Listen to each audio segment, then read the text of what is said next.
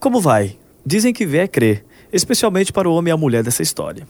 Os dois perderam a visão quando pequenos. Os dois deram o duro a fim de viverem de modo normal. Ambos descobriram que a cegueira física não é a pior coisa do mundo que lhe pode acontecer. A cegueira espiritual é muito mais devastadora. Apesar de cegos, ambos podiam ver o caminho, em meio à escuridão, quando seus corações, mentes e vidas tiveram suas algemas quebradas.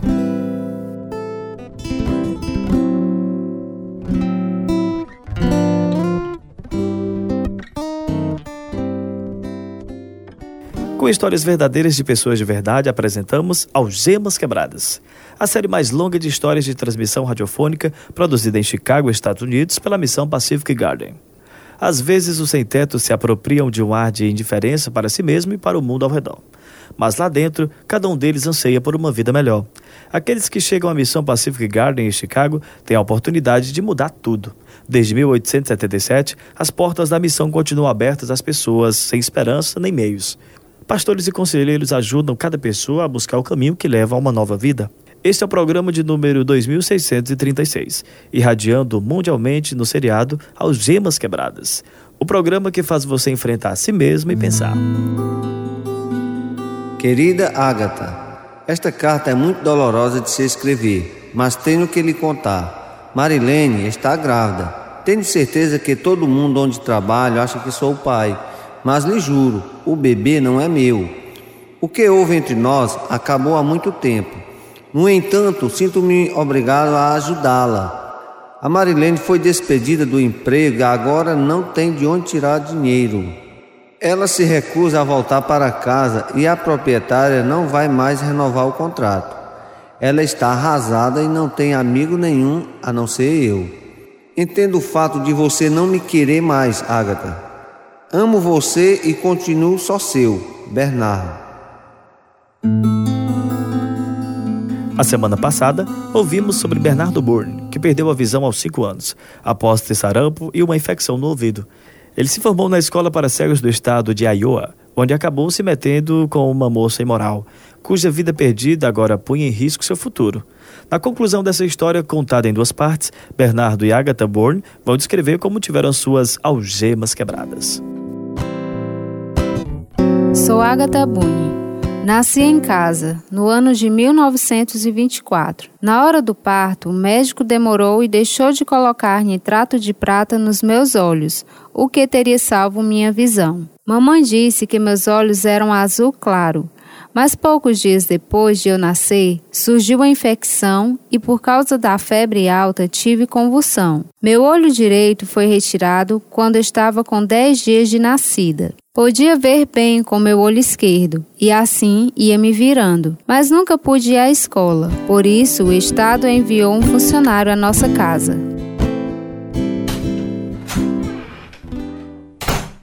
Senhora Rindone, Vim aqui a fim de falarmos sobre a Ágata. Falar o que sobre ela? A professora me disse que ela não enxerga bem e por isso não dá para fazer as tarefas. Ela só tem um olho, mas está aprendendo. Dá para se virar. Ágata precisa ir para a escola de cegos em Vinton. Lá há treinamento especializado que vai ajudá-la a se tornar independente. Mas essa escola fica a 480 quilômetros daqui. A Agatha só vai ficar lá nove meses de cada ano. No verão ela vem para casa. Não, não, não posso deixar minha filha aí. Mas a senhora tem que permitir, senhora Rindone. Se não fizer, o juiz vai obrigá-la. Ele a tomará da senhora.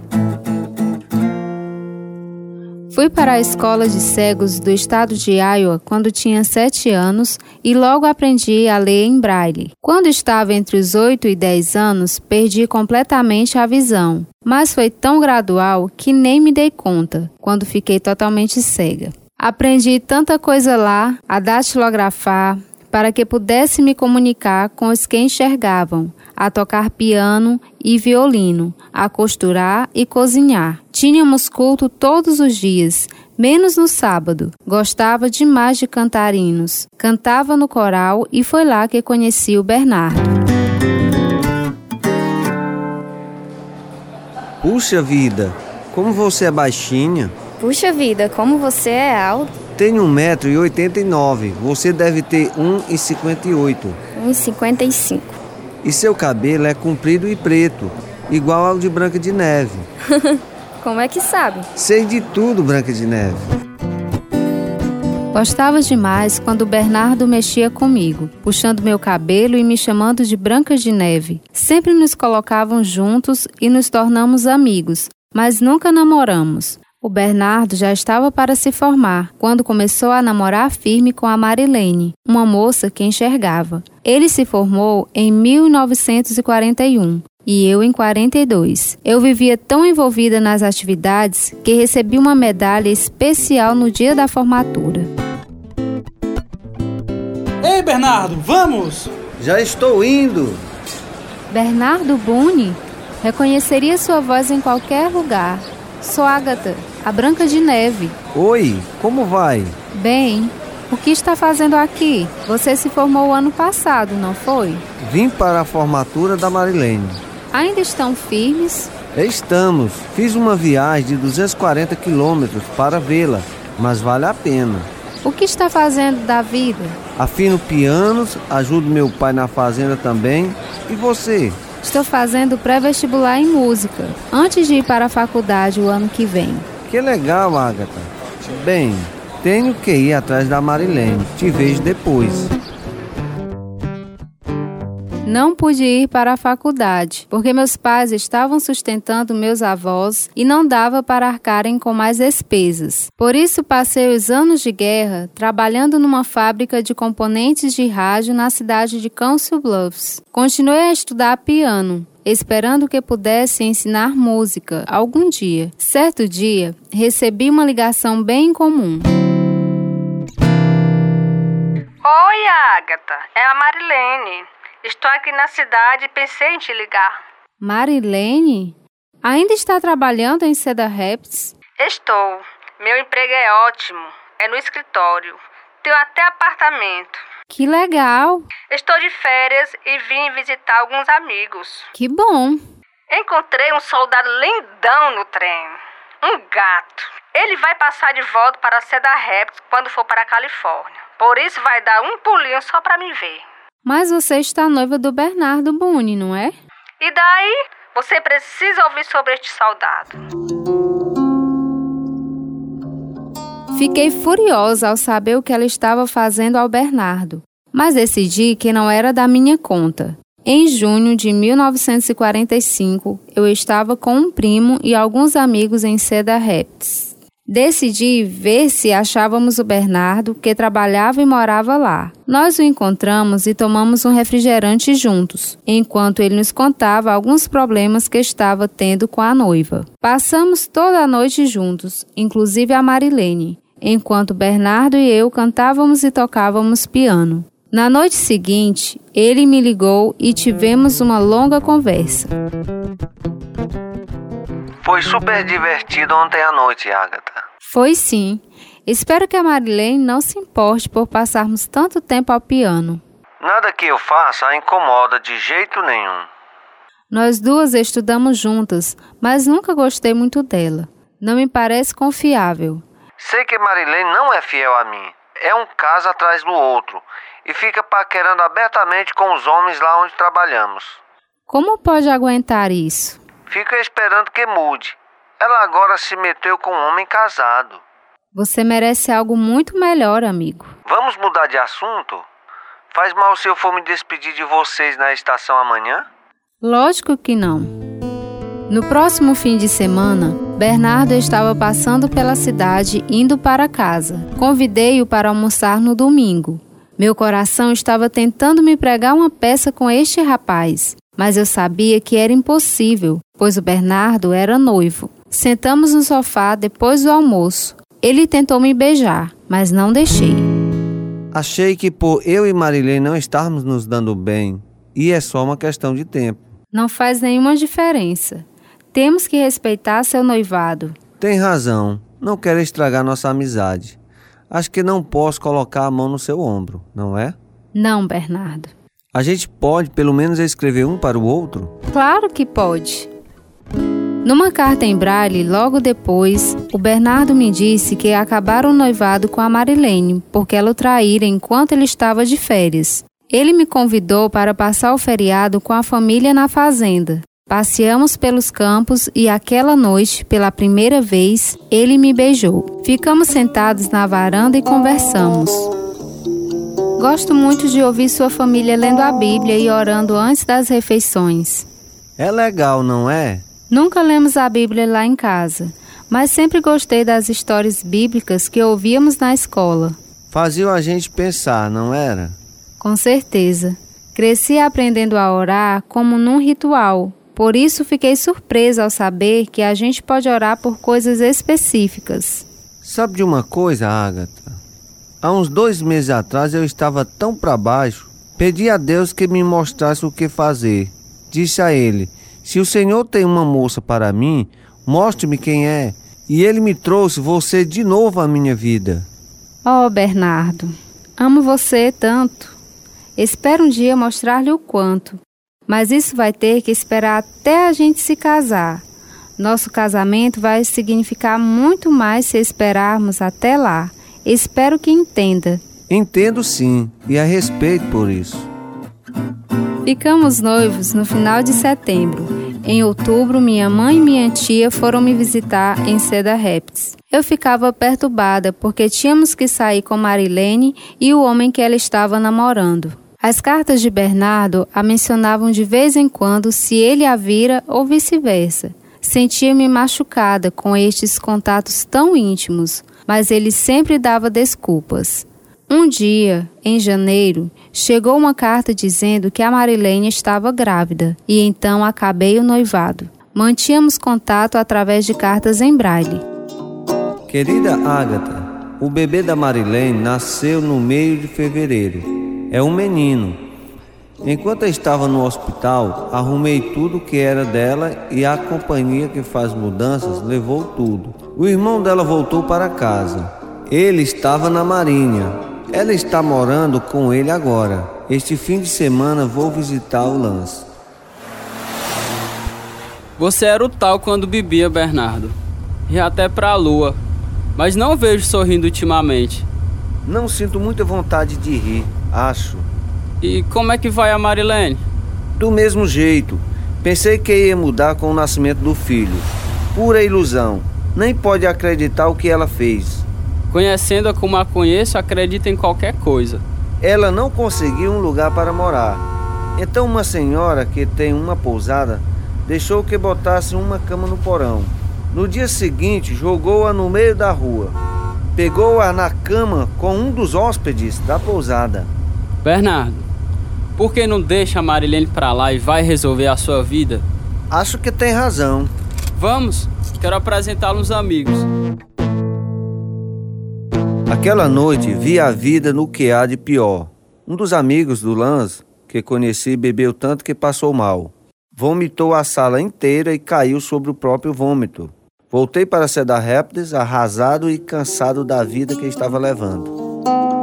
Cada domingo à noite, durante três semanas em março, fiquei ouvindo um evangelista pregar na rádio. Não aguentei mais Ajoelhei-me aos pés da cama numa atitude de submissão completa a Deus. Fui salvo na noite do dia 17 de março de 1946. Senti uma alegria tão extraordinária que nem conseguia falar. Depois li em Romanos capítulo 8, versículo 26 da minha Bíblia em braille da mesma forma, o Espírito nos ajuda em nossa fraqueza, pois não sabemos como orar, mas o próprio Espírito intercede por nós com gemidos inexprimíveis. Duas semanas mais tarde, Ágata me ligou.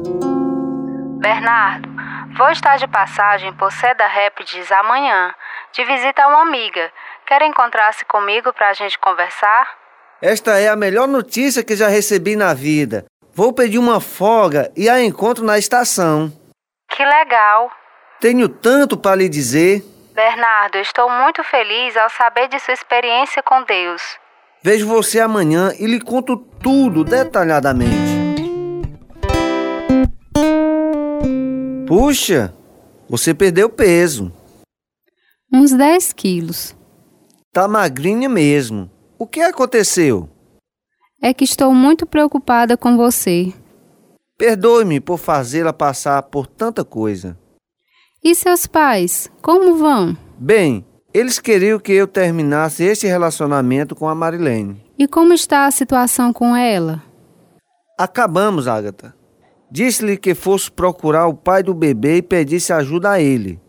De hoje em diante, ela vive a vida dela e eu a minha. Para eu e você termos um futuro juntos, você vai ter que escolher, Bernardo. Ou ela ou eu. Não dá para eu ser a outra. Ficamos noivos de novo em maio e planejamos um casamento duplo no mesmo dia do irmão dela. A guerra acabou, milhões de veteranos procuravam apartamentos, por isso havia um obstáculo. Mesmo assim, nós casamos no dia 5 de outubro de 1946, mesmo sem termos onde morar. Uma semana depois, arranjamos um lugar para morar. Fico feliz demais por termos encontrado este lugar. Tem até cozinha. Deus respondeu às nossas orações. Respondeu mesmo, não foi? Mal posso esperar para usar a Bíblia nova em braille que meus pais me mandaram. Podemos ler após o jantar, como eles fazem. E podemos começar a ir à igreja, Ágata. Ia gostar demais. Quem será? Fique aí quietinha, vou ver quem é. Surpresa! Pensamos em visitá-los e conhecer a casa nova. Ágata, é a Marilene e Lance. Mesmo sendo tão agradável, Agatha não gostou nem um pouco da visita da Marilene e do namorado, porque a Marilene sempre fazia a conversa chegar ao passado que vivíamos. Mesmo assim, nosso primeiro ano juntos era como uma lua de mel contínua, porém as tribulações nos esperavam. Quando estávamos fazendo um ano de casado, fiquei doente. Os médicos não sabiam dizer o que eu tinha. Sentia-me sempre tonto e cansado.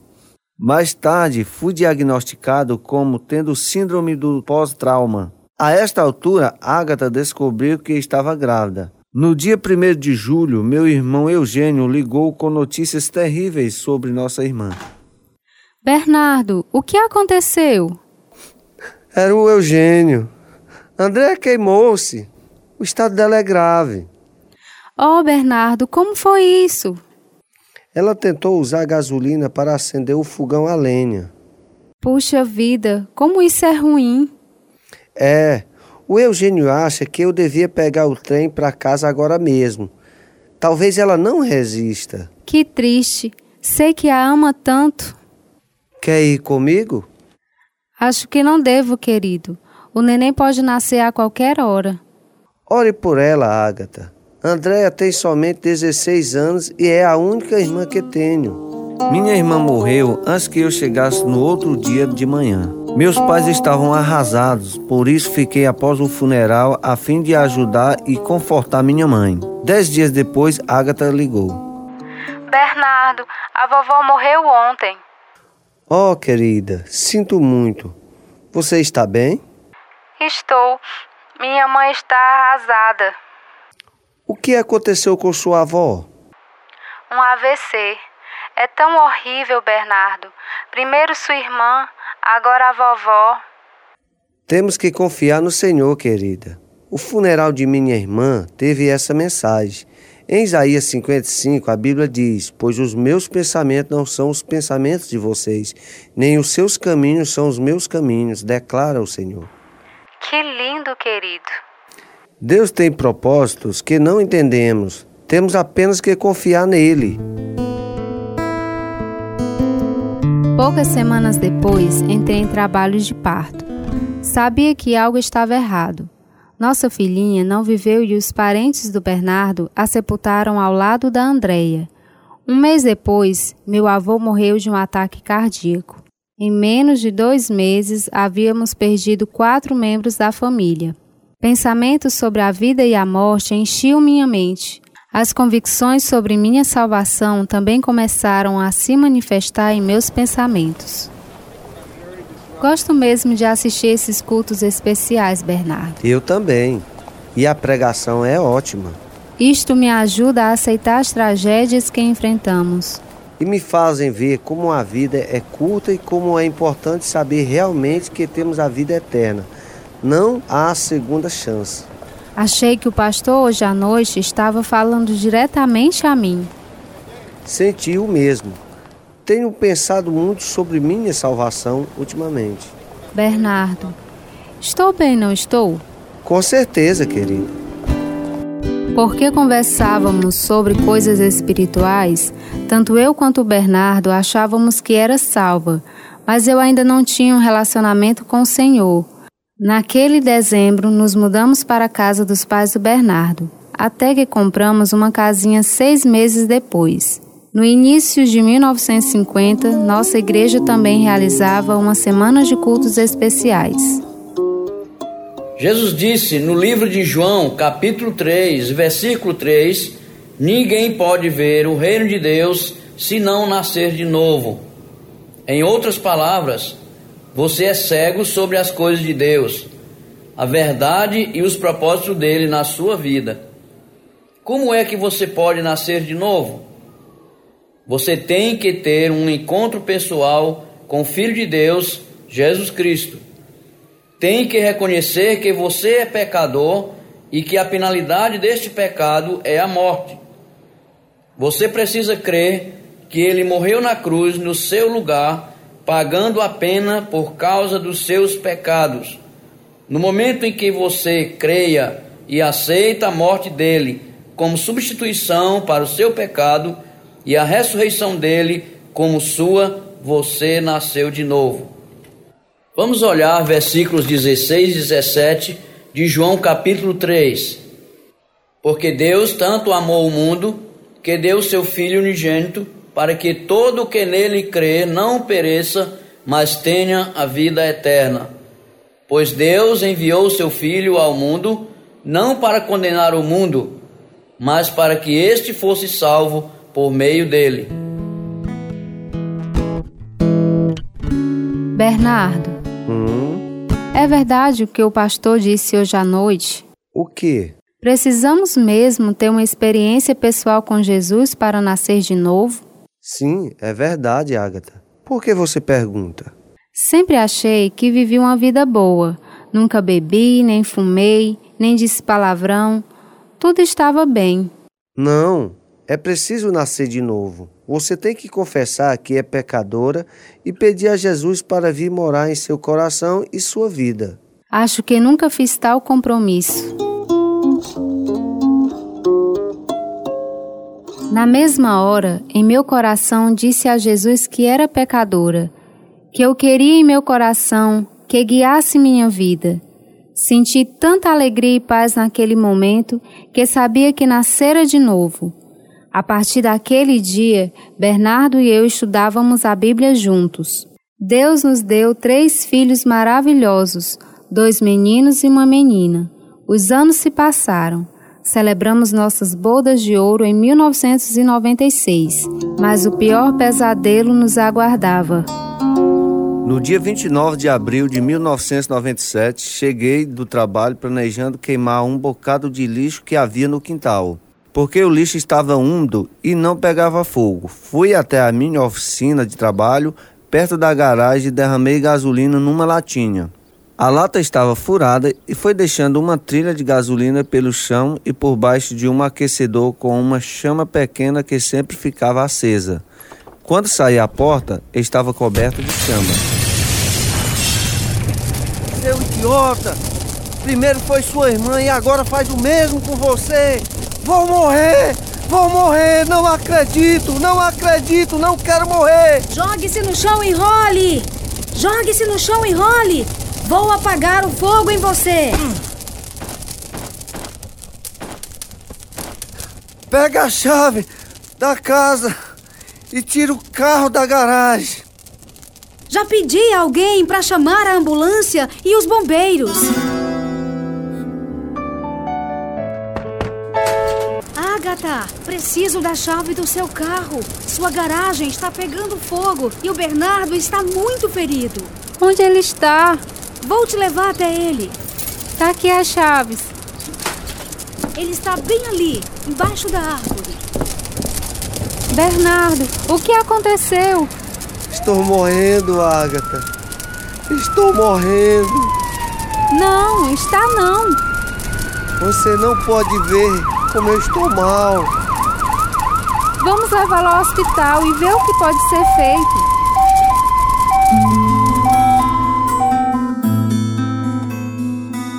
No hospital, sedaram Bernardo, colocaram soro e o entubaram. Um avião o levou ao centro de queimados na cidade de Sul. O médico nos avisou que a cabeça de Bernardo ia ficar tão grande quanto uma bola de basquete. Ele também me deu a aliança de Bernardo, dizendo: talvez ele não sobreviva. A família e muitos membros da igreja se reuniram no centro de queimados. Dona Ágata, seu marido está com 43% do corpo queimado. 15% é queimadura de terceiro grau. Não! Se não tivesse sido entubado, teria morrido sufocado antes de chegar aqui, porque sua traqueia está tão inchada que o ar não pode passar. Ele vai ficar bom, não vai? Por causa da idade e da gravidade das suas queimaduras, não há nenhuma chance. Mas nosso Deus é maravilhoso. Durante a noite, nosso filho Daniel ficou lendo a Bíblia para o Pai e todos nós oramos. Uma corrente de oração no país inteiro se juntou a nós. Bernardo parecia uma múmia toda enfaixada. De manhã, ele se comunicou através de sinais de código Morse na palma da minha mão. A recuperação foi lenta e dolorosa. Mudei-me para um apartamento enquanto os estragos de nossa casa fossem avaliados.